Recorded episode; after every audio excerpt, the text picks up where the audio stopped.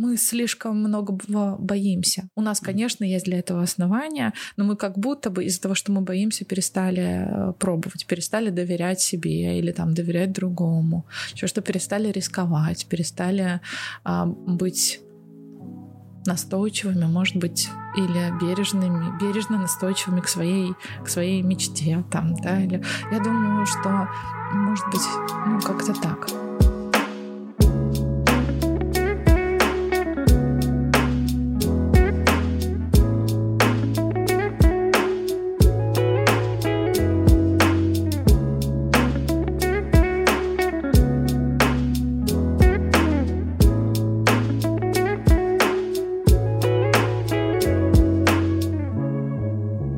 Всем привет. Радмила, здравствуйте. Привет. Здравствуйте, Радмила. А, как поживаете? Все хорошо, ребят, вообще. Спасибо, что пришли. А, рада, рада вас видеть. Ну, во-первых, спасибо за то, что приютили. А, мы записываемся у вас в офисе, в прекрасном офисе, с офигеннейшим видом на озеро. Скажите, как называется? Конечно Кабан. Же, Кабан. Ну, как я уже говорил, писатель не мог э, снять офис где-то, кроме как здесь, да, в каком-то вообще другом месте, потому что мы находимся на улице да, ну, Каюм на Сыри. Да. Да, ну, с таким видом, да, какую-нибудь заметочку минимум хочется написать сразу же. Давайте. Постите какой-нибудь. О чем бы вы, вы сейчас написали бы? Как думаете? Ну, диалоги о рыбалке, например, можно, потому что мы видим воду. В принципе, когда ты видишь воду и лодки. У, меня, у меня, так как вчера курс э, начался, то я читаю по 147 текстов в хороший день и поменьше в в более свободный uh-huh. день. Поэтому в это время, пока идет курс, я практически не пишу или только делюсь тем, что пишут другие, потому что просто у меня на это, честно говоря, не остается uh-huh. никакого ресурса. Слушайте, опять магическая цифра 147. 147, да, возникает. смотрите, я не шучу, я покажу вам сейчас есть прямо, смотрите. Она везде. 147 смотрите, что, да, вот э, число участников 149, mm-hmm. из них два я и Саша, мой директор, 147 mm-hmm. это, да, все остальные. Ну, то есть это вот последний, последний поток. Поэтому 147 так вышло. Ничего для этого я специально, конечно, не делала. Ну, это какой-то знак. Да. Приятно. знак, да. А, у нас есть э, традиции в подкасте. Да. А, вот, начнем с первой. Да. Правильно? Потому что первый. Да. Э, у каждого гостя, который к нам приходит, ну, сегодня так получилось, что мы к вам пришли, вот, э, есть такая возможность представить себя так бы, как он вообще мечтал в своей жизни. Поэтому э, у вас есть возможность сейчас представить себя. Пожалуйста. А меня зовут Радмила Хакова, я автор. И исполнитель песен Барт. Встречайте, аплодисменты. Скромненько, Радмила. Ну, мне, очень скромно. Мне правда очень нравится это слово автор. Uh-huh. Да, потому что автор это ну, человек, который м, пишет, который а, определяет, не знаю, какой-то для себя конструктив. И, ну, можно же быть автором не только текста или там поста в Инстаграм, или даже книги, или блога, или там, да, проекта. Можно быть автором своей жизни. Mm-hmm. Вот. И решать самому, как к ней относиться, куда в ней дальше двигаться, когда в ней остановиться, свернуть и так далее. Поэтому мне очень нравится вообще в жизни авторская позиция, она мне очень близка и отзывается. И мне, мне правда нравится это слово как, э, как определение, как профессия. Ну, автор определяет некую свободу еще. То есть вы, да. получаете, свободолюбивый человек. Да. Максимально. То есть какие-то ограничения в своей жизни не принимаете? Ну, у меня есть некоторые ограничения э, в жизни, которые я приняла уже и продолжаю принимать. Да, я не... Э, степень моей внутренней свободы равна 10.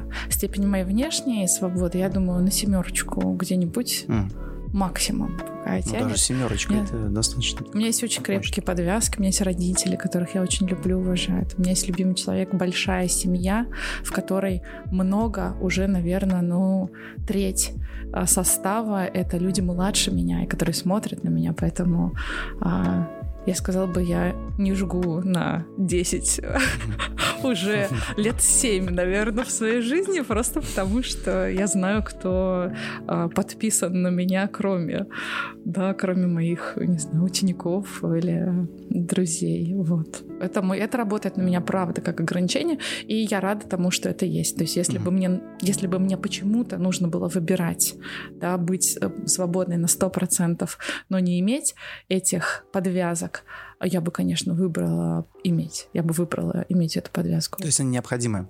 человеку. Да, я вообще думаю, что да. И я об этом в последнее время часто думаю. Я тут недавно встретила деда на озере Кабан. И э, у деда были, было плохое настроение, мы разговаривали с ним на улице. У него оказалось, что у него большие долги, его обманули ну, какая-то организация, которая предложила ему деньги в кредит, быстрые деньги. Он взял 10 тысяч, оказалось, что он должен 100 проценты копились, он вписался в какие-то долги, у него коллекторы заблокировали пенсию, он, э, ему пришлось съехать со съемной квартиры, он жил в общежитии, кончились деньги, он стал ходить вокруг озера Кабан по ночам. Ну, в общем, у человека а, за год полностью перевернулась а, жизнь, и он он один, это одинокий дед. Ему 69 лет, ну то есть не такой уж он и дед, он, наверное, ну я не знаю, сколько вам, но он старше моего отца всего на пять лет. Ну, то есть он не, не, не дряхлый старик. Там, да, он такой как бы, ну, крепкий старикан. Ну, такой серьезный мужчина. Да, да, я бы даже сказала привлекательный. Угу. Вот. И мы, когда стали ему помогать э, с ребятами, мы стали искать ему квартиру. И я так давно не общалась вот так по телефону с посторонними, ну, риэлторами, например, э, что я просто офигела от того, как а, они, во-первых, общаются с людьми, во-вторых, какие они предъявляют требования. И одна женщина говорила, он один? Нет, мне не надо тогда. Я говорю, ну, вы на него хотя бы посмотрите, он классный, он красивый, чистый, здоровый, здоровый, энергичный, не пьющий дед. Она говорила, если он нормальный, почему тогда он один? 70 лет. Меня тогда разозлил этот вопрос, потому что я думаю, ну какая разница, какое вообще дело и так далее.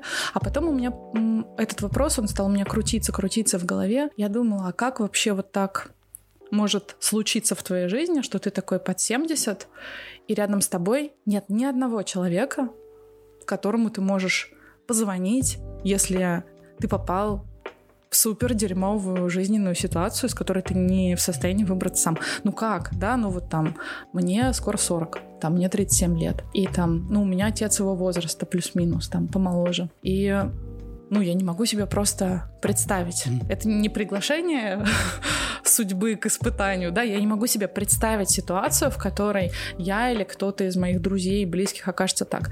Я думаю, что мы живем появляются какие-то социальные связи, знакомые, там, друзья, коллеги, отношения с не знаю, ну, с людьми, с которыми ты снимаешь офис рядом, с соседями, с которыми ты живешь дома. И есть какие-то инструменты социального контроля. Иногда нас подбешивают, я не знаю, ну, меня подбешивают. Ну, бывает, бывает. Там. Соседский чат, чат дома вообще худшее, да. что было в моей Это жизни. да, кстати, Просто с вами соглашусь. Полностью солидарен. Чья машина, кто мешок поставил здесь, уберите. А еще есть такой самый активный какой-нибудь в этом чате, да. который постоянно что-нибудь вкидывает. Да. Вот это вот... Хочется по имени-отчеству назвать. Да, точно. А человеку, а человеку 21 всего. Да, почти. А еще есть, э, насколько я знаю, родительский чат. Родительский чат. То еще, да? Да. Удовольствие, Ну, семейный чат классно. Семейный чат. Я сама сделала. Ну, вот а в, в соседском, в этом, в, в, в этом, в чате дома hell, да, бесят эти люди, которые тебе говорят. И я вот в этой ситуации с дедом, я впервые посмотрела на это иначе. Я подумала, что, ну, в какой-то момент же он откололся, он остался один, он остался никому не нужен. А если бы у него был вот этот институт социального контроля вокруг, он же среди кого-то рос, он с кем-то работал, он должен был оказаться внутри какого-то сообщества, если не создать его вокруг себя, да, как некоторые делают. И как так вышло, блин, что человек в 70 лет ходит всю ночь в октябре вокруг озера Кабан, это 10 тысяч шагов, mm ну, ты за часик его проходишь, хорошо, ночь это 8 кругов вокруг кабана и тебе некому набрать. И у меня появились большие вопросы к деду в том числе, не только, не только к сообществу, не только к людям, да, вокруг, а к деду. Как ты так жил а, хочется мне спросить, что тебе некому позвонить. Ну да, это достаточно тонкая грань. Но давайте представим на секундочку, просто да. пофантазируем, что человек, э, которого вы встретили, предположим, педофил. Ну, к примеру, просто, да? да? И об этом, ну, от него давно отказалась его родня, там, предположим, и все его окружение об этом узнало, и от него отказались, вот он остался один. Да. А как поступать вот в этой ситуации? Стоит ли человеку помогать? Просто у большинства людей возникает как раз-таки вот вопрос, некий да. вот э, спор с совестью. Что делать? Помочь ли вроде как он человек, или бы пустить все? Ну, деда мы, конечно, пробили, прежде чем ему это ну, он нигде там чистенький дед, ну, чистенькая нет, я история, понимаю, у него там никаких... Я понимаю, мы просто вот да, фантазируем. Не, не судебных Какого-нибудь там... другого человека, предположим, да, да. встретили. Не знаю. Сложно. Со слагательным наклонением вообще. Ну, понятно, что сложно, да. конечно. Вот поэтому, наверное, у людей возникает да, такое да, мнение, да, наверное, что люди, они же не знают. Люди боятся. И, да, и люди думают, что вот, ну как, а вдруг он что-то сделал, там, mm. убил кого-то, не хотим ему помогать. С преступлениями еще как-то более-менее понятно. Ну, то есть вот преступник, он там соверш... он ошибается, он ошибся, mm-hmm. да, допустим. Mm-hmm. Мы оптимистичный сценарий, он ошибся. Не то чтобы всю жизнь мечтал совершить mm-hmm. э, что-то, да, а незаконное, а ошибся. А он садится в тюрьму, и он отбывает срок, он искупает свою вину на этой работе тюремной, например. И потом выходит, э, осознав, что с ним произошло фантазирую. Никакого у меня жизненного опыта. Короткий жизненный опыт в этом поле есть. Одни сутки я в тюрьме сидела в Лондоне, но это очень непоказательная история. И с этим более-менее понятно. А что делать, вот, например, с преступлениями в поле новой этики? Мне так страшно, а, что невозможно ничего отмотать. Например, тех, кого обвиняют в домогательствах, доказано это, не доказано, получилось э, у человека судебно оправдаться или нет, эта история несмываемая никогда. Ты ничего не можешь делать, ничего не может сделать Харви Вайнштейн для mm-hmm. того, чтобы вернуться к нормальной жизни. Все, она перечеркнута а, навсегда. Это да, надо заметить э, в Штатах, либо в каком-то западном обществе. У нас, например, господин Слуцкий может вообще себя спокойно чувствовать, если вы понимаете, о ком я говорю. Mm-hmm. То есть тут э, палка о двух концах. В России, наверное, это не работает. Вот в России именно работают вот такие моменты, когда э, дети очень негативят на родителей за их какие-то проступки, там, угу. родители на детей, дележка наследства, все в таком роде. У нас все какое-то вот такое максимально отвратное вот в отношениях людей. Не у всех, конечно, нет. Я говорю, что есть, есть достойные семьи, у которых угу. все хорошо, но вот просто в целом, когда случаются какие-то конфликты вот подобного характера, когда человек вынужден где-то оставаться на улице, он, как правило, в большинстве своем либо по его вине ну, произошел, потому что он так выстраивал отношения с своими там родственниками, либо еще с кем-то, либо с друзьями, либо просто потому что его родственники корыстные решили воспользоваться его слабостью, предположим, и выгнать его из квартиры, которую они благополучно потом реализуют. Хорошо, но должны быть какие-то еще а, подвязки, какие-то еще другие подвязки. Ну, то есть, допустим, не повезло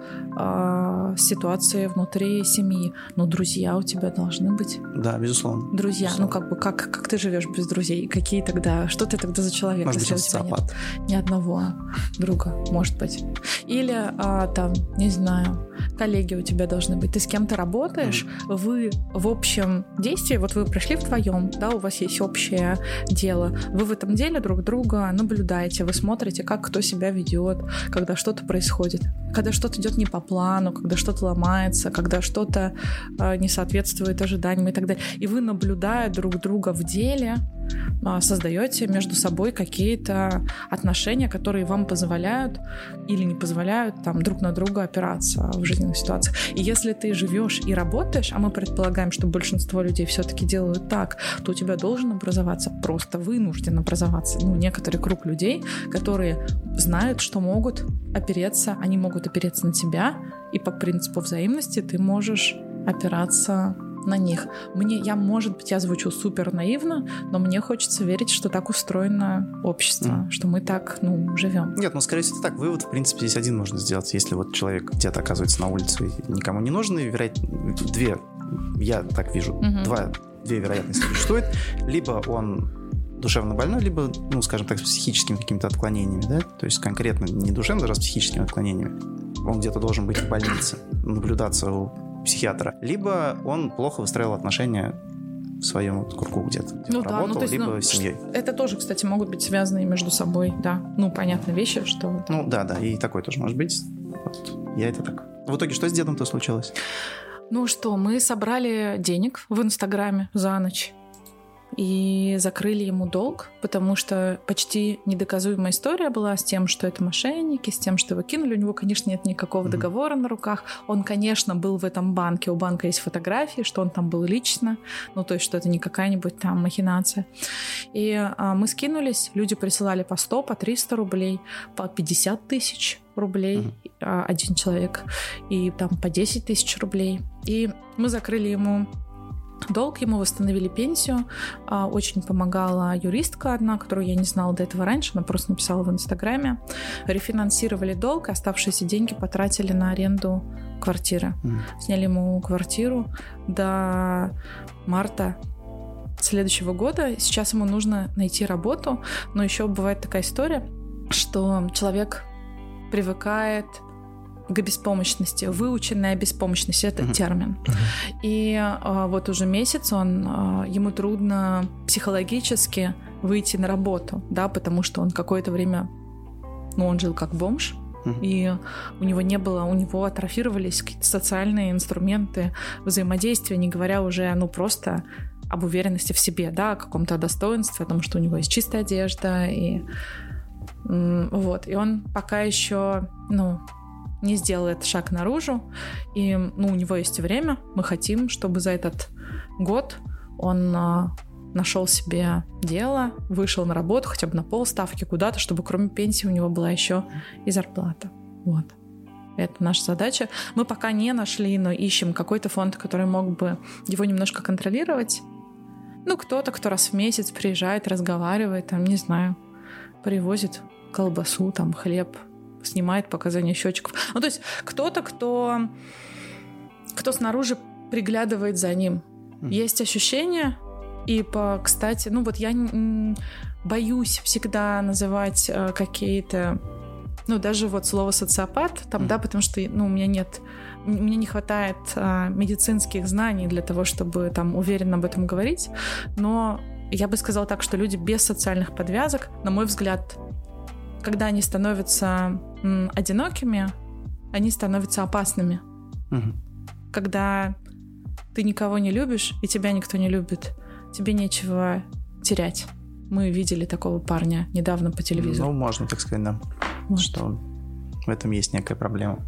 Поэтому мне бы очень хотелось, чтобы чтобы у деда получилось сделать этот шаг наружу, чтобы он попал в какой-то коллектив. Пусть ему там будет неудобно, пусть он кого-то будет раздражать или кто-то его будет раздражать, но чтобы у него начали появляться отношения с другими людьми, никто не должен быть один.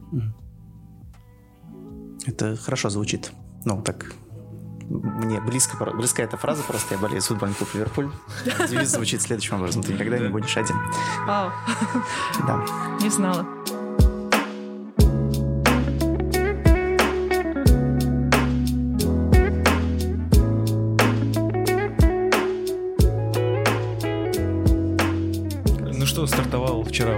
Писательский курс. Да. Вот так вот перейдем на такую тему. Расскажите, э, как, как запустилось, э, как все идет? Мы можем на «ты», наверное. Ну, а знаю, то я что-то хотите. Как... Не, мы можем на «ты». Можем на «ты». Да. Давайте на «ты». Давай. Давай. Доставайте тогда этот 50 грамм. Где там? У кого было? Вон там в комоде второй, второй, второй ящик. ящик. Второй ящик слева. Это как раз день рождения было курса, и ученики принесли, я сказала, теперь офис настоящий, потому что есть выпить. Ну а что, кстати, если, если вы хотите, доставайте, пожалуйста. Нет, ну Спасибо. что вы... Что же ты... Вот, Радмила, мы же такие люди. Если сейчас э, наш потом не выгонишь, то добавки попросим. Зачем это Тут, э, делать? напротив вас мы видели Ной магазинчик замечательный. То есть... Через час Прово... Вова придет и все. Провокации, да. А, может, еще принесет, Давайте напишем тогда. И к тому, что нас выгонит. Курс, курс начался, курс стартовал а, классно. А, в этом потоке 147 участников. Часть из них а, это ученики прошлых курсов, выпускники прошлых курсов, которые по разным причинам не успели, не выбрали, не смогли сделать, выполнить все задания когда-то, год назад, полтора года назад, два года назад. И так как это базовый курс, который я провожу один раз в году, то для них это возможность обновить, ну, заново эту программу, да, то есть как бы ее... А, освежить? Э, освежить ее, да, пройти ее заново. И для всех выпускников прошлых курсов этот поток бесплатный. Они уже оплачивали участие в этом курсе, поэтому это такая клубная э, история. То есть они могут просто, если они не успели тогда, могут попробовать еще раз. А часть — это новые, новые люди, с которыми я сегодня знакомилась, читала их тексты, читала их автопортреты, плакала, смеялась. А, комментировала, репостила кого-то. И это очень классно, очень ну, сильно. Большинство людей, которые принимают участие в ваших курсах, понятно, что те, кто старенькие, э, вы наверняка много с кем лично знакомы и так далее. Кто эти люди, кто приходит к вам? Я совсем, кстати, не со многими знакома лично. Я знакома лично с теми... Слышали, я к вам сказал. Да, да. К тебе. Да. Все, извините. Ничего, мы привыкнем. Я же вам сказал, что нужно сделать, чтобы привыкнуть. Что? Ты малый 10, честное слово. А, я знаю лично процентов 7. И это те, кто был офлайн, те, кто приходил знакомиться, кто приходил на встречи, с кем мы читали тексты вслух, комментировали эти тексты, обсуждали. А, это очень разные люди, от 20 до 60 лет, до 62 лет. Они живут, учатся или работают в разных странах, в разных городах. Часть из них из Казани, не очень большая часть, процентов 30. И э, с этой частью мы встречаемся. Иногда общаемся, куда-то ходим, вместе едим пиццу, там что-то обсуждаем, какие-то новости. Это разные люди, у которых, а, у каждого из которых или у каждой из которых, в основном это девушки или женщины, а, небольшой процент, а, пока небольшой процент мужчин. Например, в первом, в первом потоке было 9 женщин, и был один парень, который пришел с четкой целью написать книгу, и только что ее издал. Она у него вышла, его зовут Айнур. Так, а книга как называется? Книга называется «Как очаровывать незнакомцев.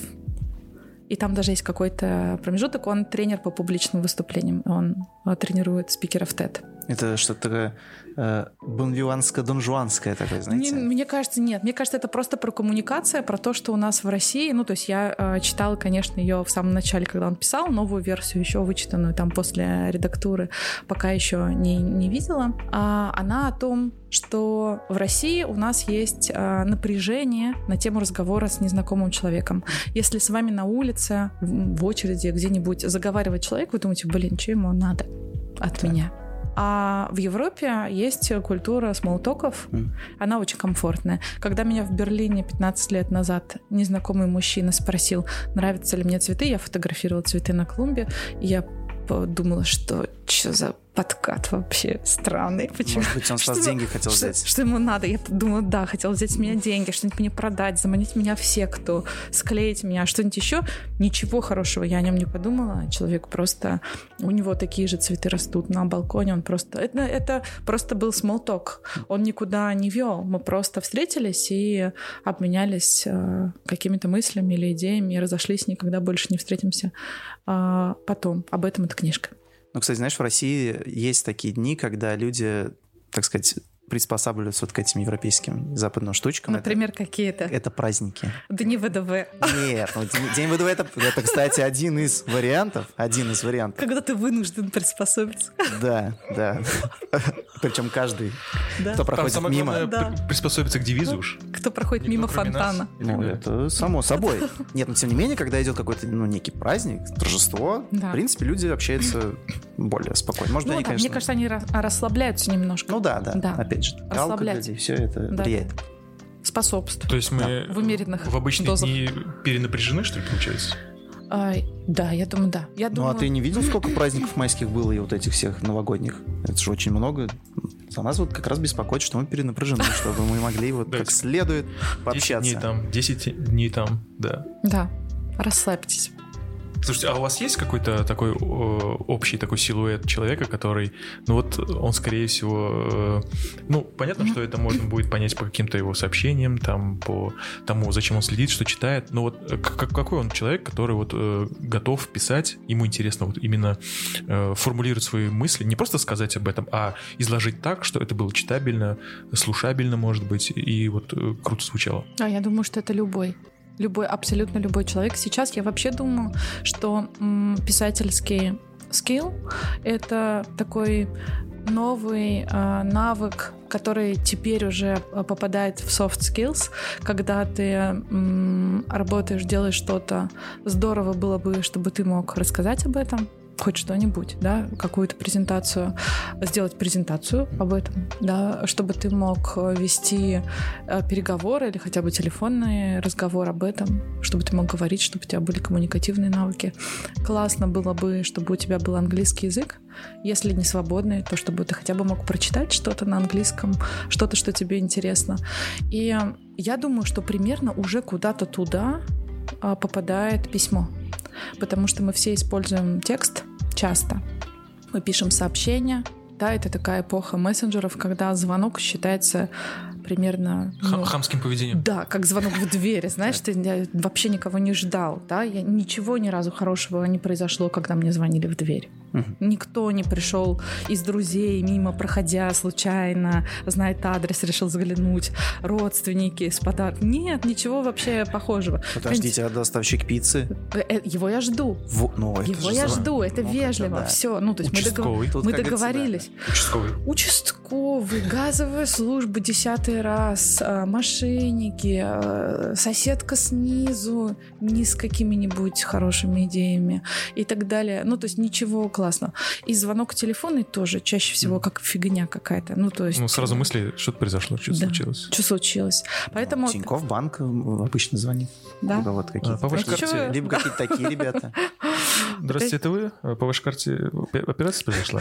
Это новое. Это, это из свежего, так сказать, из свежих звонков. Не-не-не, свежих звонков, кстати, это то... А, слушай, ты слышал что-нибудь про вот крипто вот эту? Сейчас растет все, вот это. Не хочешь там это, да?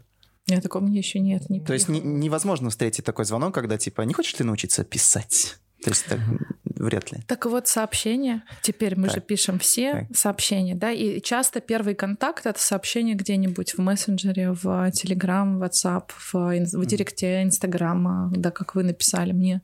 И это тоже письмо. Это первое письмо, первый формат письма, это личинка письма, mm. да, то, с чего дальше начинается. Как вам, кстати, приглашение? Mm. Нормально? Да, все, сработало же. Сработало? Да. Давай. Да, вот же вы здесь. Потом, ну, и э, блог, социальные сети. Даже если да. ты не планируешь продавать что-нибудь в социальных сетях, ты как-то уже, если это не позиция, я знаю людей, для которых это позиция, которых вообще нет в социальных сетях, и завидую этим людям. А, но... Один перед вами сидит. Да. У меня нет социальных сетей. Ну, Телеграм только, но ну. он необходим просто. Так совсем выпадать не получится.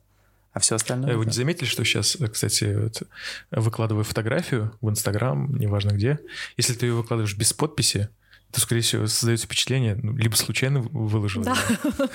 да. просто ничего не написал, просто да. он хотел сказать, э, что все комментят, ну, придумывают уже за него подпись. То есть невозможно уже даже фотографию просто так э, выложить. Ну, тут я ничто не, ничего не могу сказать, к сожалению. Я не, не наблюдаю никаких фотографий обычно в своей жизни, так у меня ничего нет, всяких там соцсетей. Но, наверное, часть правды есть в ваших словах. Ну, Блог. Да. Потом э, много кто пишет э, тексты, э, тексты на работе.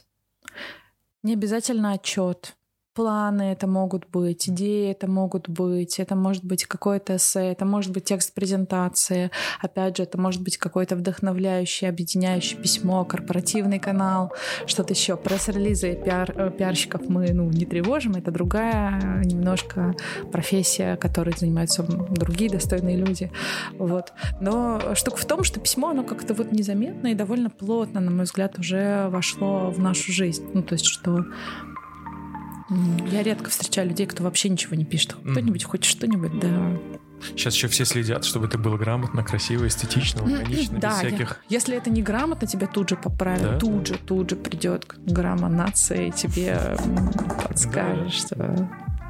Нет. Научат, научат да. как писать. А помните, как писали раньше одно слово маленькая буква, потом большая, маленькая, большая, смайлики вот эти. Да, да.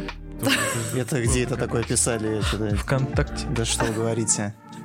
Видимо, я а еще коверкали, отстал от жизни максимально. Коверкали слова, там, прифет да, да, да. медведы, вот эти все. Так. Все. Ну все, это мы уже... То есть это недопустимо, Это считаете? уже ретро, это уже вообще все Нужно было на это насмотреться и Пусть... понять, что надо писать красиво. Ну, а подожди, а такое письмо, оно недопустимо, что ли? Я правильно понимаю? Нет, почему допустимо все, но зависит от целей, угу. как, смотря куда, но где-то не ответит просто угу. на такое. А, это если в виде обращения да, да, некого. Да. То есть, а если некий рассказ публикую, скажем так, в какими-то жонглируя там различными фразочками и жар жаргонизмами, это нормально. Ну, да, все на аудиторию вообще, mm-hmm. мне кажется. Да. У кого, да, кого кто читает, кто с кем объединяется, по какому принципу. Я знаю людей, которые, ну, ведут блоги, пишут очень короткие тексты из одного предложения, их читает много людей. Mm-hmm. Знаю людей, которые расследования публикуют. Ну, вы тоже знаете таких людей там в, у себя в блогах, а не в газетах или там не в телеграм-каналах, их читает огромное количество людей, просто потому что это интересно. Да и выбор огромный же. То есть да. ты в Фейсбуке можешь написать э, большой спич. Да. Э, в, э, в Твиттере, пожалуйста, одна строчечка. Да, пожалуйста. В Твиттере один человек уже написал одну строчечку. Его удалили оттуда. Похоже, да. навсегда. Понимаешь? Это я про Трампа говорю просто, если ты не понял. Так что не всегда, знаешь ли, стоит что-то писать. Да, платформа, огромное количество, пиши, радуйся и так далее. А, у меня вот такой еще вопрос, проблематичный для меня. На самом деле, я очень мало читаю, можно сказать, вообще не читаю. Нужно ли для того, чтобы красиво писать, излагаться, читать? Да, но это один из каналов один из способов а, пополнения лексического запаса чтения. Не единственный, разумеется, есть а, театр, есть кино, есть подкасты, есть общение, и любым способом входящая информация влияет на лексический запас, на словарный запас, на просто ну, на какой-то на формулировке, на структуру речи, на стиль. То есть чем более мы начитанные, насмотренные, наслушанные, тем плотнее или там разнообразнее может быть наша лексика. У меня есть, например, на курсе, вот э, сейчас я разбираю письма из анкеты, где участники рассказывают про свои отношения с текстом. И некоторые говорят, у меня скудная лексика, чувствую бедность языка. Я думаю, такая вообще нескудная формулировка да. в запросе. Откуда ты да, знаешь слово «скудное»? Да, это, ну очевидно же, что это самокритичность, да, что дело не в скудности лексики в этом конкретном случае. Я мало... Нет, это же вполне возможно Нет. связано, опять же таки, с целями, для чего да. нужен большой словарный запас. Может, нужно еще больше. Вполне вероятно, вероятно надо слушать какого-нибудь профессора, который оперирует да. там различными терминами, да. которые не каждый человек знает. И Радмила, ей вот хочется тут... также излагать свои мысли. Радмила, я тут давеча сидел сидела и думала да. Э, над тем, как вам изложить такую мысль, да, что да, я да. очень мало начитанная, да. у меня со словом вообще очень плохо. Да? Да, да это излагается просто красиво, да, сама не понимаю. Да. Ну, кстати, а можно себя так обмануть на самом деле? Да, конечно, можно. Вообще большинство проблем, э, проблем, тут воздушные кавычки, нас же не видно, только слышно. Большинство проблем в отношениях с текстом, они психологические, а не литературные. Ну, то есть литературные можно довольно а, уверенно там и ритмично поправить, да, для того, чтобы а, обогатить лексику, нужно потреблять лексику, да, нужно говорить с людьми из другого круга, слушать людей другого круга, не только в своем а, кругу вращаться, слышать другую лексику, другой язык, обращать на это внимание, читать, слушать музыку, читать переводы, читать стихи, потому что там совсем по-другому все устроено. А, ну, в театре это уже там, да, в театре и в кино это уже кто-то сделал за нас, кто-то проделал эту работу, ее отобрали, эти тексты отобрали, эти мысли для нас, выводы, которые мы хотим присвоить, для нас отобрали. То есть это такая уже промежуточная не промежуточная, наоборот, уже итоговая версия контента, потребляемого нами. А жизнь — это вот, пожалуйста, черновик. Смотришь и выбираешь, что из этого ты берешь, на что обращаешь внимание, что делаешь важным, что тебя зацепило, записываешь это, делишься потом этим. А психологические проблемы это а, сложнее. Это история, когда человек в себя не верит, обесценивает свой текст, иногда даже свои книги, а, свои колонки, свои слова я пишу неинтересно, кому это вообще надо. Я все это написала, теперь думаю, зачем, зачем публиковать. Вот это вот, это гораздо сложнее. Или там страх осуждения. Да, тебе читает 200 человек. Один написал тебе что-нибудь неприятное. Ну, написал, написал, он имеет мнение mm-hmm. свое, имеет право им делиться, ты имеешь право учитывать или не учитывать это, не имеешь права его заблокировать, имеешь право рассмеяться ему в лицо, имеешь право сказать ему, слушай, интересная позиция, ну, я считаю по-другому. Ну, ладно, все как ну, бы. Людей столько мнений. Да, да, ну то есть, но, но ты почему-то выбираешь этого одного человека, который сказал тебе что-то неприятное, циклишься на этом, и это ограничивает тебя, и можно выпасть, можно не писать вообще ничего, просто из и страха. загоняешь себя в какие-то рамки, да. уже начинаешь опасаться тех или иных. Да, действий. осуждения, критики, и ты думаешь почему-то, что вот 200 человек, которые прочитали, и там 50 поставили лайк, это как бы фигня, и они правы, или друзья поддерживают, или это вообще там из вежливости христиане по любви. А этот вот э, умный, да, ну зачем? Ну вот э, такое многие, многие делают с собой. Мне, например, нравится, э, как Туфан Имамуддинов делает. Знаете, Туфан — это режиссер, бывший режиссер э, Тюза, сейчас э, куратор культурной программы театральной площадки МОН и главный режиссер творческой группировки объединения «Алиф», где Нурбек Батула еще танцует. Туфан вообще не напрягается на тему того, чтобы быть понятным. Он философ просто современный философ. Он формулирует смыслы, которые ему важно передать вообще в вечность. Ну, то есть его вообще, как мне кажется, как стороннему наблюдателю, как свидетелю просто э, со стороны, очень там, очень не близко э, знакомому с э, человеком лично, но внимательно наблюдающим то, что он делает с его творчеством, мне кажется, Туфану нет никакого дела до реальности вообще. Она его абсолютно не интересует. Он живет в каком-то вообще в, в измерении а, вечности. Это его некий манифест, получается. Вообще, абсолютно, да, это его манифест. Он недавно, кстати, писал письмо в Министерство культуры с просьбой оплатить э, фестиваль лени, когда он не будет делать э, ничего, будет просто лениться, и чтобы Министерство культуры выделило деньги. Я подумал, просто какой-то конкретной лени. Елена Степановна, заходите. Вот у нее фестиваль, будьте добры, оплатите ей, пожалуйста. Такое, кстати, часто, я думаю, в Министерстве культуры происходит. А вот оплатить фестиваль лени вообще как явление, это, мне кажется, довольно интересный, интересный шаг. Поэтому вот мне кажется, что таких людей не очень волнует, э, не очень волнует вопрос, понятны они или нет. Им главное как-то передать, упаковать и сохранить это. Самое главное, чтобы все от души. Да. Я знаю э, одного автора, э, она была в первом потоке писательского курса так и было еще в библиотеке на Ушковой, когда особняк был э, открыт и не был на реставрации, и туда можно было ходить, а, которая написала две книги, не дав прочитать текст никому, потому что ей не хотелось, чтобы кто-то снаружи влиял на то, как она напишет. Ей было важно э, сообщить то, что она хочет сообщить. И она даже не собирается издавать э, эти тексты в ближайшее время, а, для нее было важно высказать. Да, высказать, зафиксировать, запомнить, создать, как-то отдать это куда-то, отдать это куда-то бумаги. Потом она решила, что она издаст это, но позже. И, ну, то есть у всех очень индивидуальные отношения с текстом. Есть люди, которым, для которых текст — это терапия. Он им помогает структурировать мысли просыпаешься утром, и по голове, внутри твоей головы просто футбольная игра, и там носятся 20 сколько? 21, 22? 22 человека. 22. В общей сложности 10, 20 на поле, двое в воротах. 22 мысли носятся по голове туда-сюда, и сюда, но это ремонт, надо мрамор, заказать сюда, перевести матрас, Сэм уезжает, нужно, чтобы квартира Вова приедет, сейчас нужно пост... Ну, то есть они просто носятся в хаотичном обычно в каком-то бардаке ты садишься, берешь листок бумаги или открываешь заметку в айфоне или в Google Doc или где вы там пишете, и ты выписываешь из головы за 15 минут все мысли, которые прямо сейчас наполняют твою голову,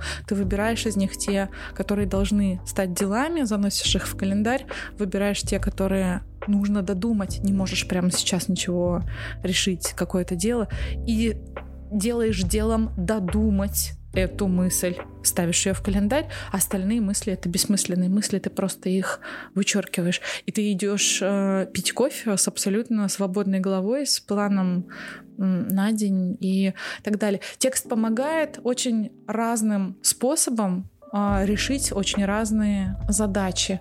И э, я вообще не знаю, что бы я делала. Я вообще не знаю, как я бы выжила, если бы не текст, правда. Ну, это некое ваше ремесло, получается. Да, мне очень помогает, э, очень помогает слово, очень помогает письмо как процесс. Я не публикую, наверное, ну, наверное, половину того, что я пишу, потому что это не для этого, потому что мне просто нужно это написать. И все. Павел, так заразишься тоже? Письмом. Ну, э, и будешь Я на самом деле заражен вот до начала записи как раз таки сказал, что я вот как-то просто пропустил вот этот момент, что вот сейчас запускается, видимо, много всего находилось.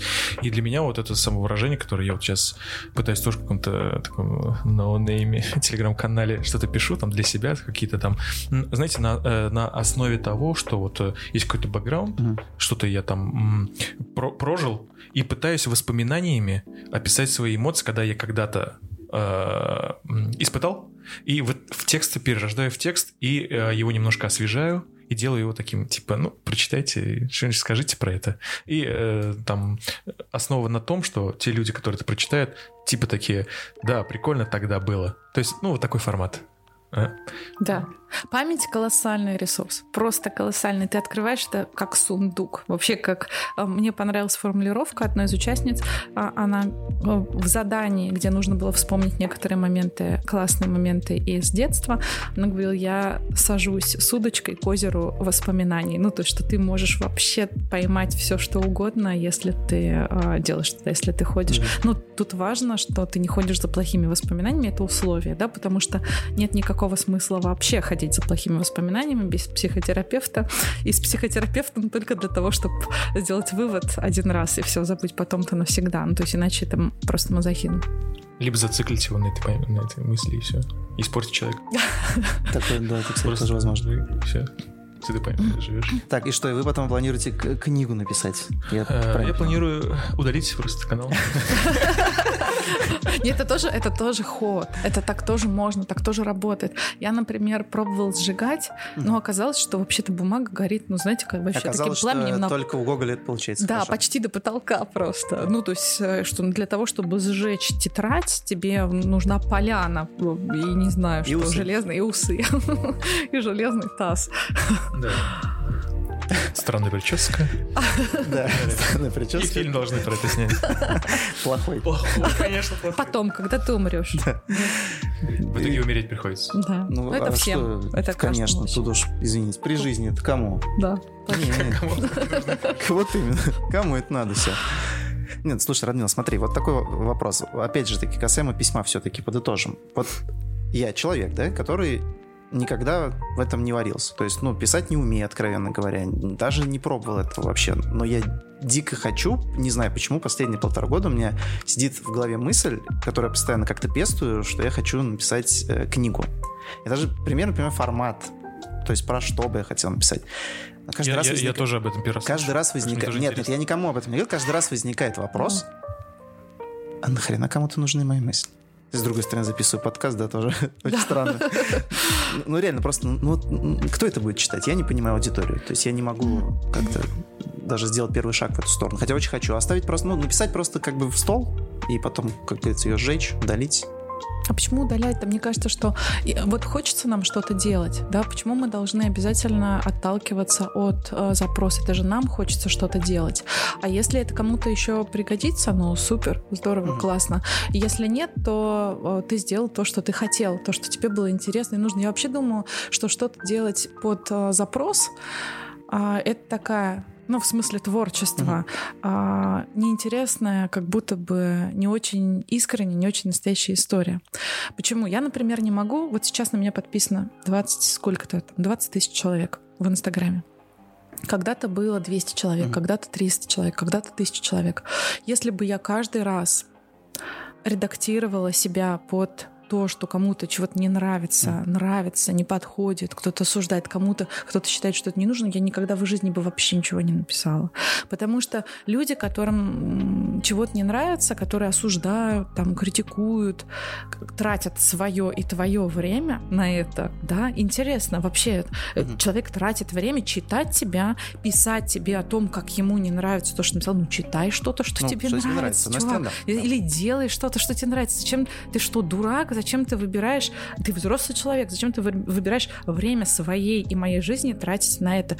Э, это большая земля, мы все поместимся, нам всем хватит места вообще в эфире и на книжной полке, и в Инстаграме, и вообще и на футбольном поле, и в подкастах, и везде. Просто выбери то, что тебе интересно, и делай а, это с удовольствием. И кайфани от этого, получи от этого радость, кураж. Придут люди, которые захотят разделить, а, разделить это с тобой. Откуда я это знаю? Потому что огромное количество книг в книжных магазинах, которые не нравятся мне, но это не значит, что они не нравятся никому, никому другому, или это не значит, что они не были интересны авторам и кому-то из читателей в процессе.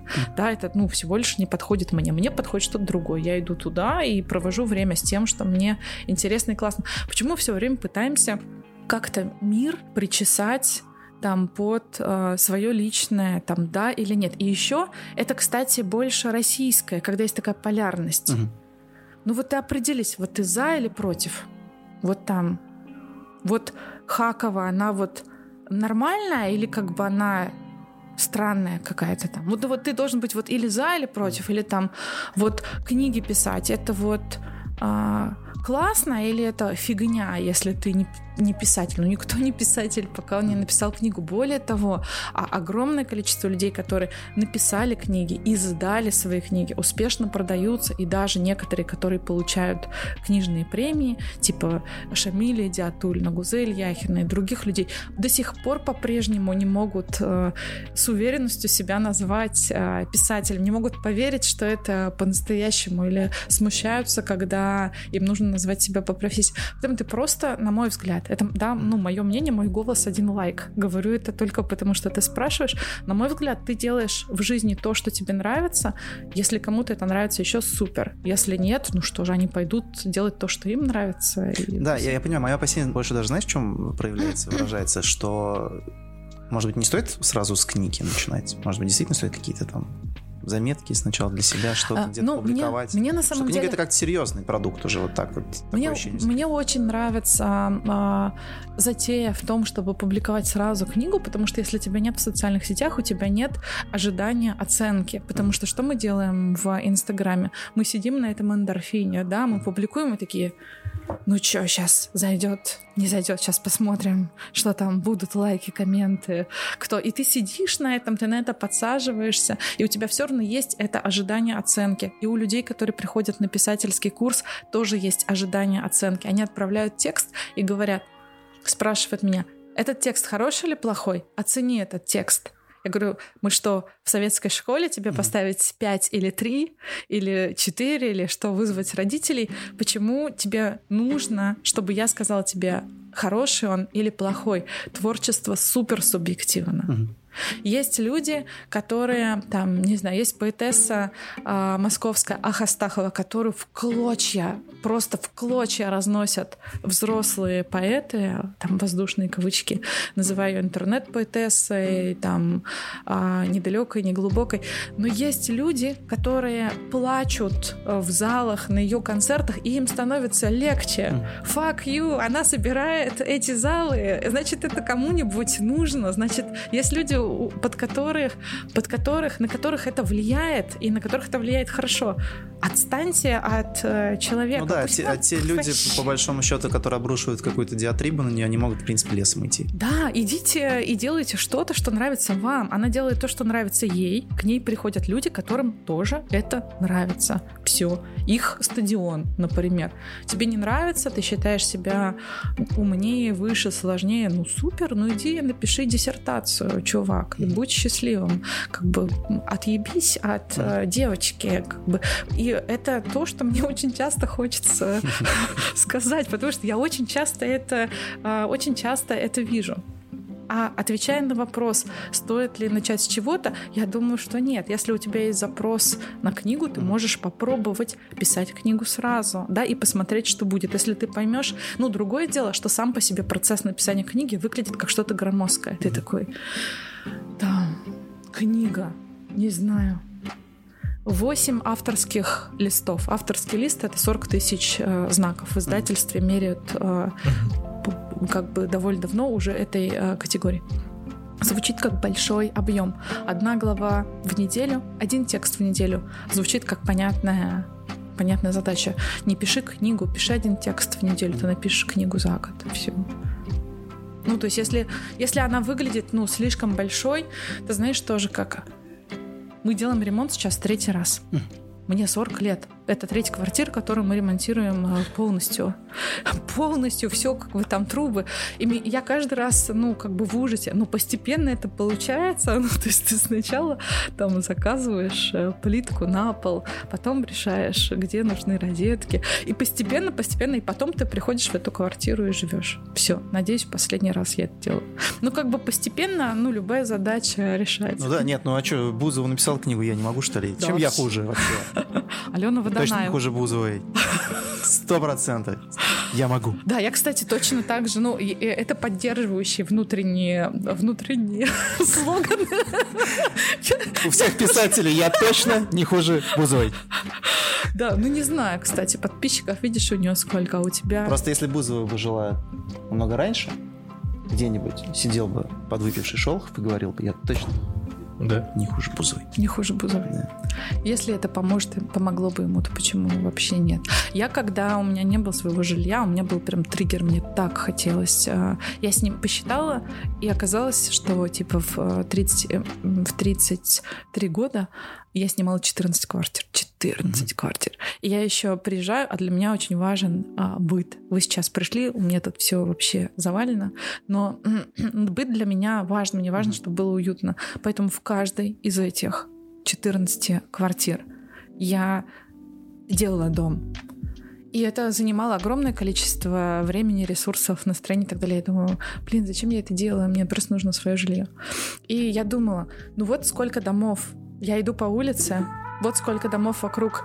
Во всех этих домах, во всех этих квартирах живут люди. Они как-то купили эти квартиры, я тоже смогу купить.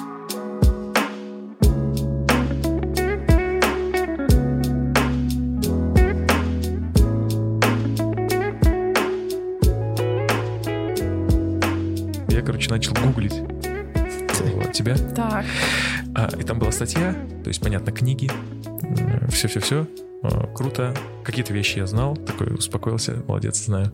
И в конце там был э, абзац. Интересное про Радмилу. Самое так. интересное. И вот так тезисно. Так, давайте. Ну, там книга, э, книга, э, аэропорт, угу. вот, и, э, и вот что? Ты рассказывала, что ребенком за защиту от отбитчиков э, платили деньги старшеклассникам и сами за вознаграждение да, обеспечивали крышу младшим детям. Я да, тоже это было. На это, да. это было. Я жила в набережных Челнах, выросла в набережных Челнах. И я 83-го года, то есть в школу я пошла в 90-е. И училась, ну, соответственно, в школе училась в 90-е. Да, и а, всякое бывало. Сейчас удивительно про это думать.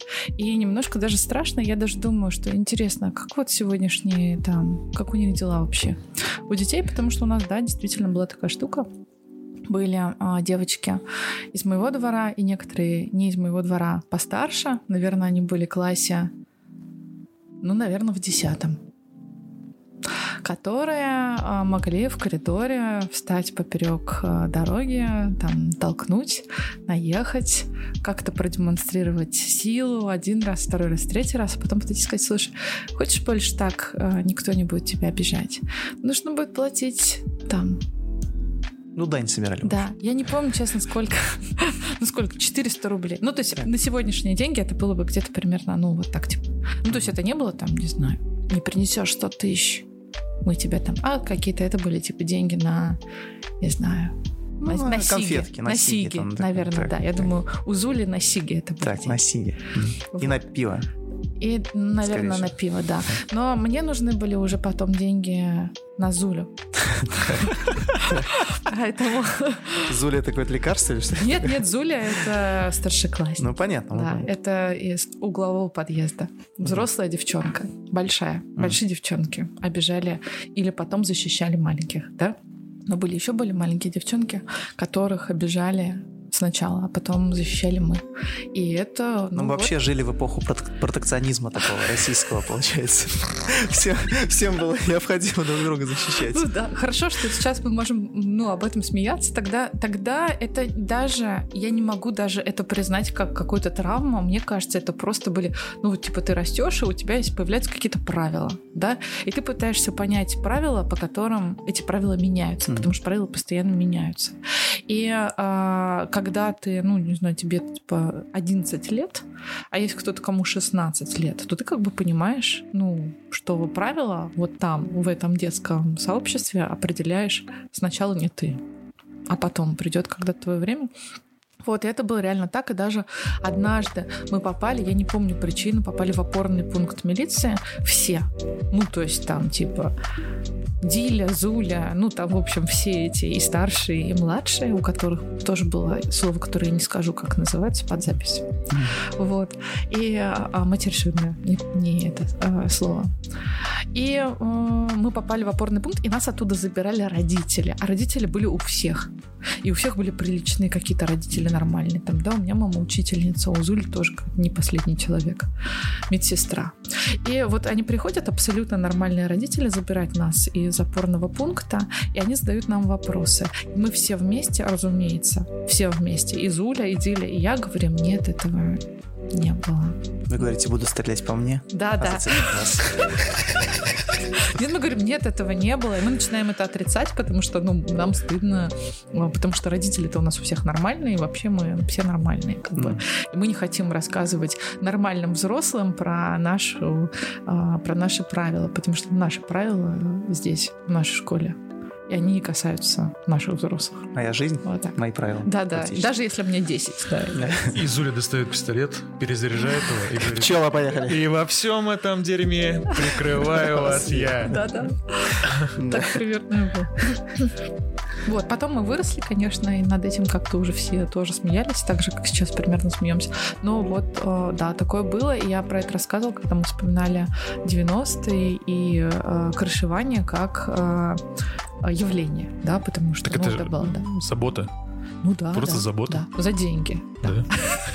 И, Порука. Да, и вот не кажется ли вам странным как раз-таки тот момент, что если ты сейчас какие-то свои детские шалости да. рассказываешь кому-то, да, и люди высоконравственные, духовные скажут, так нельзя.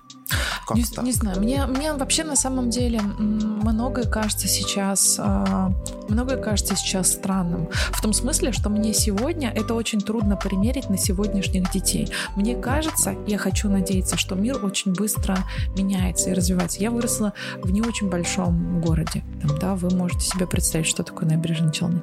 И я вообще вспоминаю какие-то... И я не могу сказать, что мне было какое-то неблагополучное прямо вот, ну, детство или какая-то плохая семья. Нет, у меня замечательные родители. И там, ну, и не могу сказать, что мы какие-то прям были не знаю, бедные, нет, мы никогда там не голодали, ничего. Ну вот, но это вот было, и были какие-то такие явления, были какие-то, не знаю, был какой-то там пиво в подъезде пили. Я не знаю, сейчас вот я думаю, пытаюсь понять, почему пили пиво в подъезде. Что нельзя не было? было? Не знаю, как, ну, наверное, было недоступно, а, было недоступно, ну, и потом, там, да, может, было недоступно кафе. Не может... было Макдональдс, в котором везде, что в котором можно было налить вот так вот в стаканчик из-под колы. А сейчас так делают? Да? Тебя умоляю, конечно. Сейчас можно вот спокойно зайти вот сейчас на площадь. Вот, ну, то есть как, вот какие-то сейчас некоторые явления из детства в 90-х сейчас кажутся, ну, э, маргинальными. Да, да. Тогда это казалось нам нормой.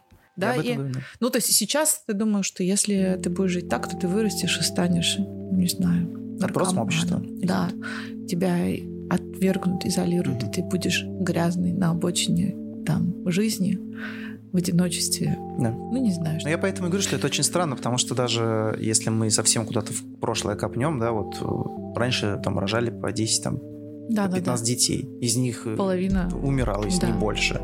Э, и это считалось вообще как бы. Ну, ну да, есть, ну, ну, не, что не, все болели, да, да. Не было условий. Да, не было условий. Не было. Умирали дети, ну и все, и никто, как говорится, в попу-то не дул особо. То есть mm-hmm. все было достаточно так по-спартански. Mm-hmm. Сейчас, если ты какой-то девушки, которые там условно, как это, есть такой хэштег «я же мать» там, либо еще что-то, да, которая да, да. где-то устраивает скандалы с одним единственным ребенком, потому что ее там банально не пропустили где-то, ну, ей будет казаться странным. Да, но это уже, а, это уже новая этика. Да, это уже да. можно отгрести по полной и не отмыться. То, да. о чем мы сегодня уже да, говорили. Да, да, да.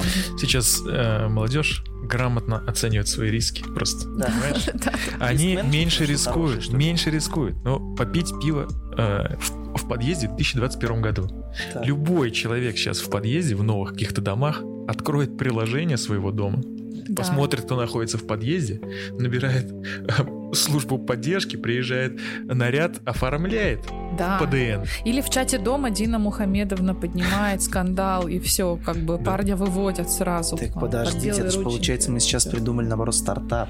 То есть, если есть новый стартап парк-шеринг, где люди делятся парковкой друг с другом, да, да. в принципе, можно под-шеринг сделать, либо там подъезд-шеринг, ну, это, мне кажется, делиться подъездами, на которых можно Мне кажется, двигаться. это концепция нового клуба, это новое место, которое да. будет полностью в подъезде размещено да. для тех, кто ностальгирует Каждый по, раз в разном еще по этим, по этим временам. Да. да. Сейчас же опять набирают... Э... Посуды не будет да. там, посуды не будет, только из горла. И вообще... Да. Набирают уже обороты вновь квартирники, то есть сейчас все тусят в квартирах, особенно да. после пандемии. То есть, пожалуйста, подъезд. Посуды не будет, но будет каждая бутылочка подписана. Знаете, если видели рекламу Хайнекен новую, они очень круто вот эту тему, скажем так, обсосали коронавируса. Все как там делают различные... Все подписывают свои бутылки. А там у них такой момент, что вечеринка идет. То есть реклама выглядит следующим образом. Идет вечеринка, э, ты пришел, там, типа пьешь пиво, такой поставил бутылку, и рядом стоит еще несколько бутылок, и ты забыл, какая да, твоя. но это разумно. Подписать бутылку разумно. В Берлине на вечеринке в клубе ты вообще не ставишь свою бутылку на всякий случай, потому что неизвестно, что может оказаться угу. потом внутри и где ты потом окажешься. Поэтому это, это просто... Мы к новичку сейчас отсылку Это техника. Нет, нет, нет, не обязательно. Все что угодно. Гораздо более безопасные и веселые ну, вещи. Я понимаю, да. Но нежелательные. Не твой выбор, да. Не, как бы, поэтому это просто техника безопасности, ну, общепринятая. Ты не угу. ставишь свою бутылку, в том числе бутылку с водой. Да, мы не обязательно говорим про ну, алкоголь. Конечно, но да. бутылку с водой ты тоже не ставишь, не оставляешь ее нигде, ты ходишь с ней в руках. Танцполь, там все такое. Еще в этом клубе, а, который будет в подъезде, не будет э, звуковой системы, потому что музыку нужно будет слушать с телефона. И то, если он у тебя есть. Там, там будут с телефона ставить и так. В наушниках? Музло. Нет, нет, вот так, с динамика. Да? Конечно, в наушниках неинтересно, если у тебя вечеринка, она должна быть отсюда. Плохой звук. Ну, хотя да. Плохой звук, плохие песни. Да. Плохая одежда. Плохое настроение. И Плохой... Ну и в итоге это все, опять же, таки заканчивается ПДН. Как Плохой клуб. ПДН, ПДН, да. да. Да, плохой стартап в итоге получается. Нормальный стартап, не надо, я еще с ним взорву. Американцы, когда мы выйдем на американский рынок, они охренеют вообще, что можно мне кажется, так делать. Мне кажется, в Казани не зайдет. Ну вот еще набережная Челны и Бугульма, мне кажется, уже мы тоже немножко опоздали, потому что уже все-таки там Думаю, уже все. альтернативу э, варят в, в, эпоху в двух местах в Челнах, в двух в двух местах уже можно выпить хороший кофе в городе. Жаль. Жизнь, жизнь меняется. Мои. Да. Если и... Миша это будет слушать, Миша, привет. Миша, привет.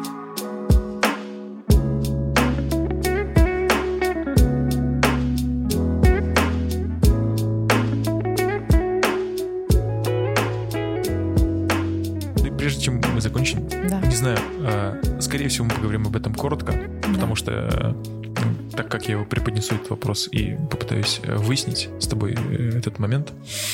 2020 а, год, пандемийный год, а, все селебрити, которые почувствовали разлады в отношениях, а, публично об этом объявили, многие там Харламов, Ильич и так далее, разводы.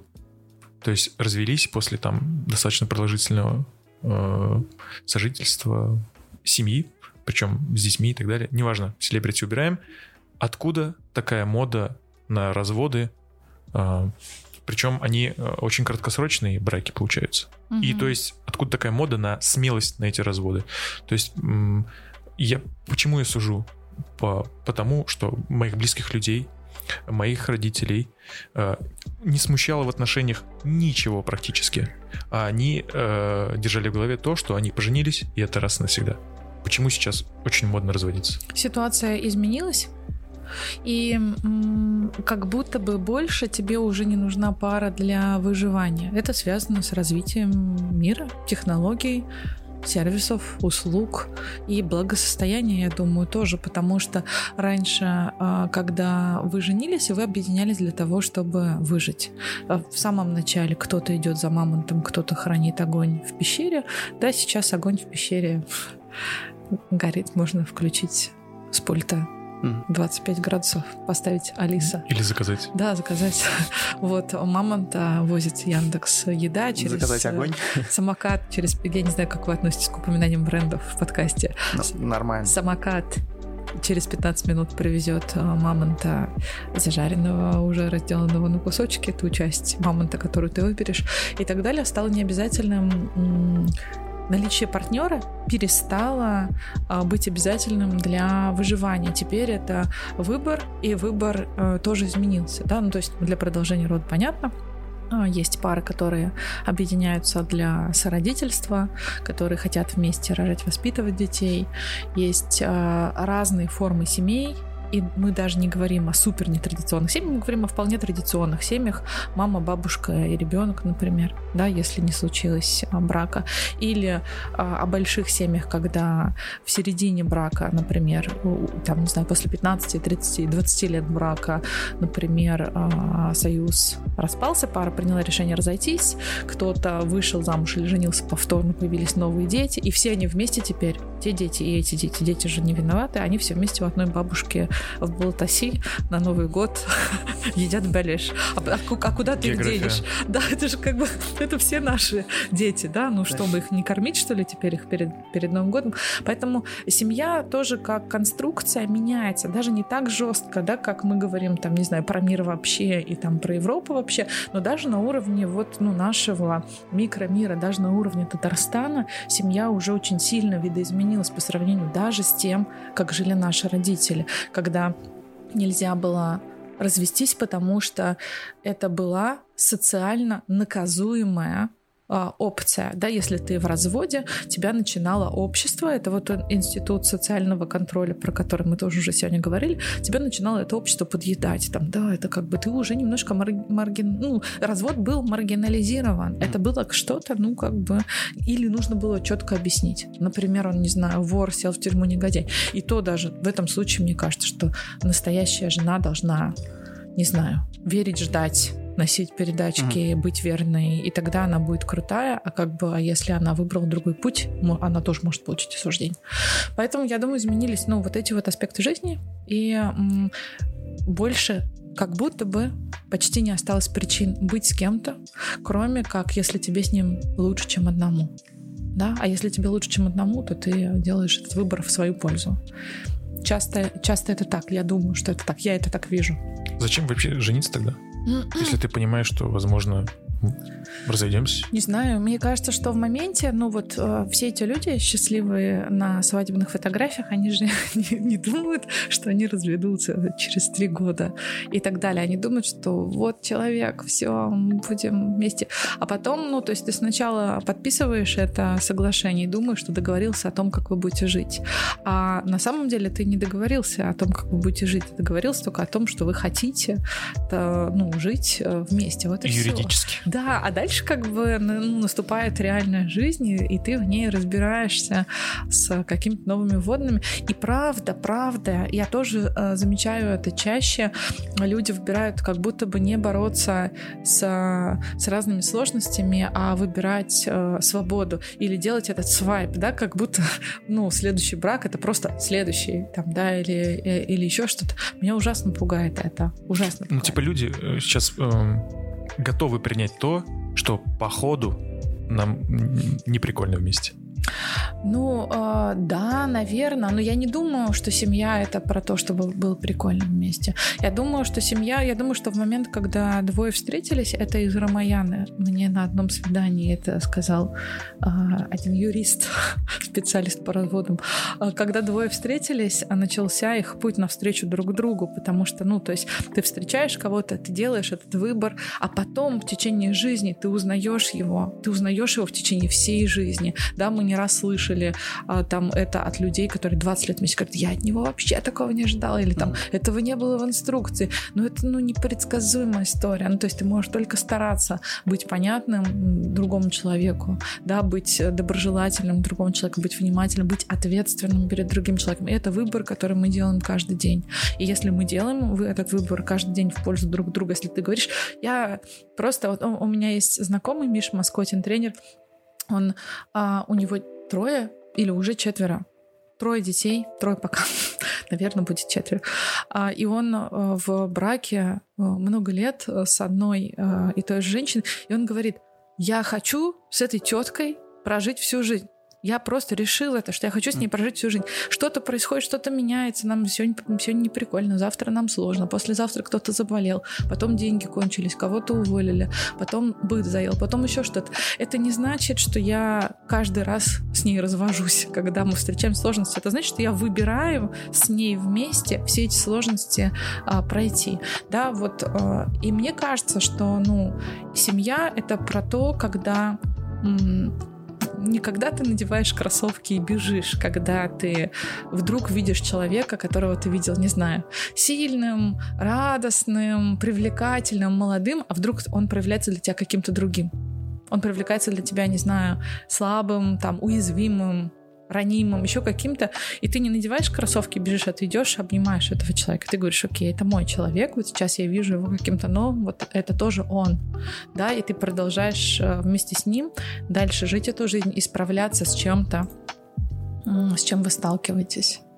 Я думаю, что семья это вот, ну, больше, а, больше об этом. Я так а, к этому отношусь, я так это вижу.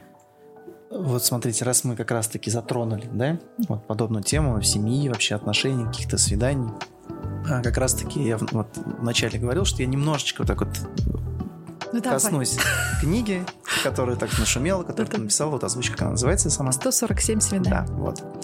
А, я не буду какую-то устраивать тут э, литературную вивисекцию, это неинтересно, тем более ты уже много раз где-то все мусорился, тебе наверняка это все постылило и надоело.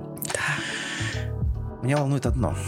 Ты прошла общение с большим количеством мужчин, то есть, да, ты прекрасно понимаешь, какие есть типажи, какие, какой у них внутренний мир.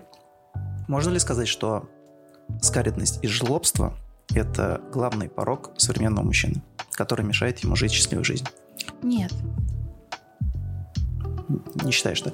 Нет. Ну, я, во-первых, я не очень, а, может быть, я не очень уверена, я не очень понимаю, что такое жлобство. Я вообще думаю, что у нас одинаковые пороки, в смысле у людей, без относительно пола. И у мужчин, и у женщин. Uh-huh. Я думаю, что мы, мы как будто бы не очень а, не очень смелой, и нам нужно учиться быть э, смелыми. Потому что для многих вещей, в том числе для отношений, в том числе для свободы жить свою жизнь, нужна смелость, а этому вообще нигде не учат. Ну, то есть это, этому просто, ну, не учат. Ты не можешь как будто это, ну, освоить и стать. Оно или тебе попало в лотерею, как бы при раздаче в самом начале, и это видно в детстве, или не попало. И э, мне кажется, что мы слишком много боимся. У нас, конечно, есть для этого основания, но мы как будто бы из-за того, что мы боимся, перестали э, пробовать, перестали доверять себе или там доверять другому, еще что перестали рисковать, перестали а, быть настойчивыми, может быть, или бережными, бережно настойчивыми к своей, к своей мечте, там, да, или я думаю, что, может быть, ну, как-то так если пытаться обобщать, что трудно довольно. Вот. Жлобство, ну не знаю. Я не думаю, что это вообще черта. Я думаю, что это состояние. Я вообще думаю, что все то, что нам, что нас раздражает, пугает, отталкивает в людях, это не вообще черта характера. Я думаю, что человек, который проявляется а, негативно, воздушные кавычки, да, ну как-то некомфортно для тебя, скорее всего, он не в порядке. Угу. Скорее всего, у него проблема. Потому что когда ты в порядке, у тебя нет такой идеи. Ну, у тебя, тебя вообще это как бы... Тебе это не нужно. Тебе не нужна... Тебе не нужна... Тебе не нужно защищаться от людей. Тебе не нужно продавливать людей. Тебе не нужно манипулировать людьми. Тебе не нужно никого прогибать, проверять и так далее. Ты просто в порядке сам, и все. И ты спокоен с этим. И ты можешь позволить себе быть открытым и даже опозориться. Ну, то есть ты можешь позволить себе такой, ну, блин, ладно, что теперь, облажался, не жить, что ли, теперь. Или там, или ты можешь позволить себе быть, не знаю, может быть, не сильно, не сильно отвечать на какие-то чьи-то ожидания там, не знаю, там. Можешь потерять что-то, э, там, деньги можешь потерять и потом встать заново пойти. Можешь еще что-то потерять там. Ну, в общем, мне кажется, что... Ну, или это про свободу еще. Свободы, может быть, тоже нам не хватает. Ну, то есть я, я не думаю, что есть однозначно какие-то жлобы. Я думаю, что м, когда у кого-то проблемы, и общество к нему закрывается, отталкивает его, оно его не вытягивает, оно скидывает его. И этот человек тогда становится жлобом, потому что мы его отталкиваем, а не потому, что он не может быть нормальным или там нет нормального чувака внутри. Там есть, но просто как бы он может раз за разом закрываться, закрываться, закрываться, закрываться еще больше, и потом как бы просто оттуда не вылупиться. Вот и все. И, ну, то есть я правда думаю так. Ну, то есть думаю, что м- это состояние, а не постоянная величина. Вот. Как-то так. Хорошо. Очень хорошо. Вообще, на самом деле, э, э, мы потихонечку завершаем. Да. Э, я в восторге от тебя. Спасибо. Ну и я тоже. Что ты, только ты. Да. Я вообще-то тоже.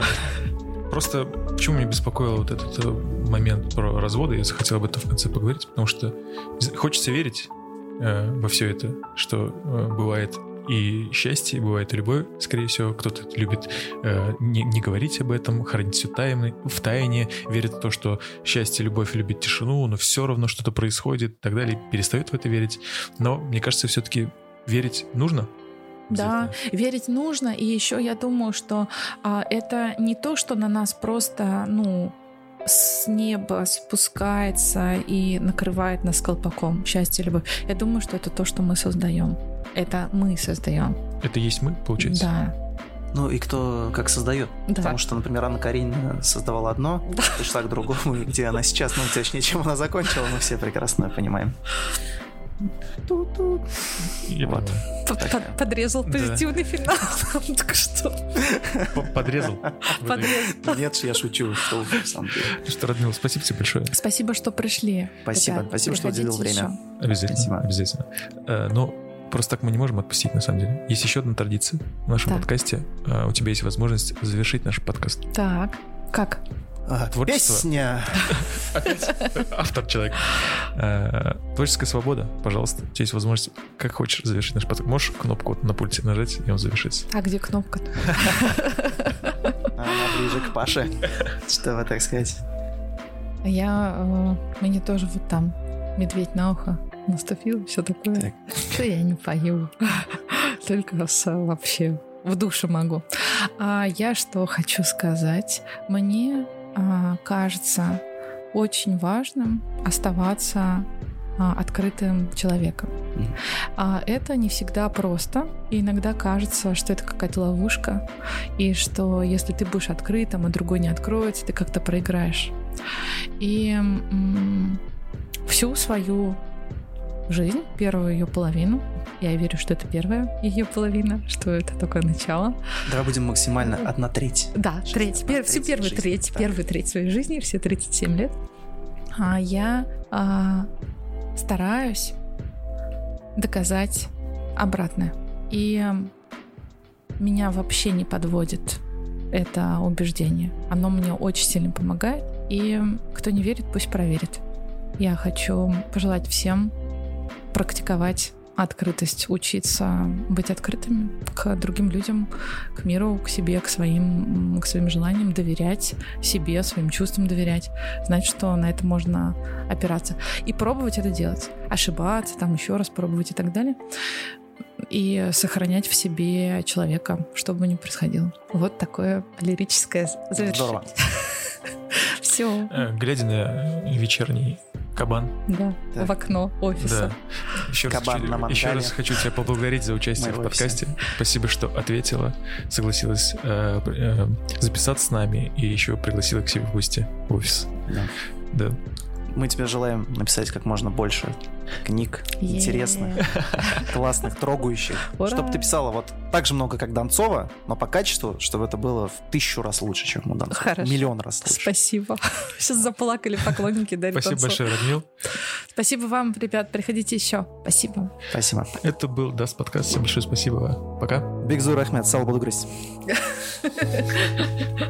Отлично.